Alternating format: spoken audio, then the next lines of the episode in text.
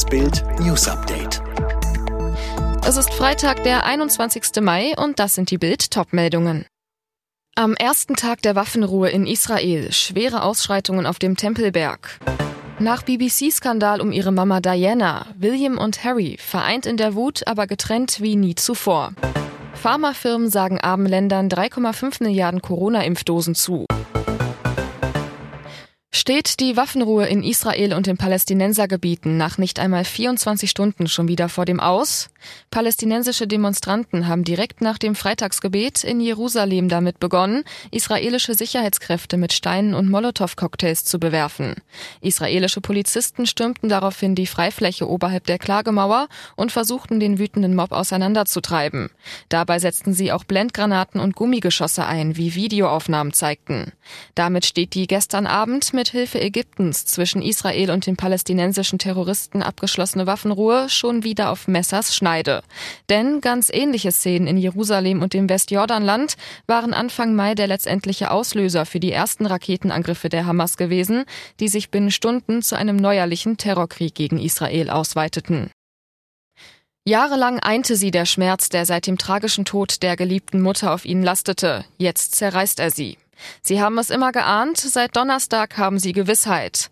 Das Skandalinterview, das Prinzessin Diana 1995 dem BBC-Journalisten Martin Bashir gab und in dem sie unter anderem über Essstörungen, Depressionen und die Eheprobleme mit Prinz Charles sprach, wurde mit unlauteren Mitteln eingefädelt.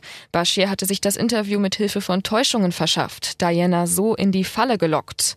Besonders schockiert zeigten sich darüber Dianas Söhne William und Harry, die sich beide mit drastischen Worten an die BBC wandten konnten.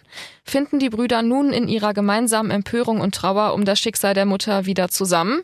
Betrachtet man die unterschiedlichen Reaktionen von Harry und William, stehen die Chancen auf eine Versöhnung derzeit eher schlecht. Wie unterschiedlich die beiden Brüder reagiert haben, lesen Sie auf Bild.de. Mehrere Pharmakonzerne haben sich bereit erklärt, rund dreieinhalb Milliarden Corona-Impfstoffdosen für ärmere Länder zur Verfügung zu stellen. Das haben die Firmen BioNTech Pfizer, Moderna sowie Johnson Johnson heute auf dem G20-Gesundheitsgipfel in Rom zugesichert. Steigende Impfzahlen, sinkende Corona-Neuinfektion. Deutschland steht ein wirklich guter Sommer bevor. Das hat Gesundheitsminister Spahn gesagt. Mittlerweile sind knapp 11 Millionen Deutsche vollständig gegen Corona geimpft. Die Inzidenz liegt in Deutschland bei 67. Fast jedes vierte Schulkind in Deutschland hat wegen Corona mit depressiven Störungen zu kämpfen. Das zeigt eine Untersuchung der DAK.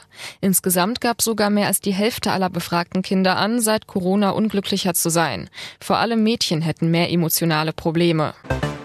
In Belgien wird weiter fieberhaft nach einem gefährlichen Rechtsextremisten gesucht. Der 46-Jährige hatte zuletzt einen bekannten Virologen bedroht und war dann untergetaucht. Hunderte Polizisten durchkämmen einen Nationalpark an der niederländischen Grenze nach dem Soldaten.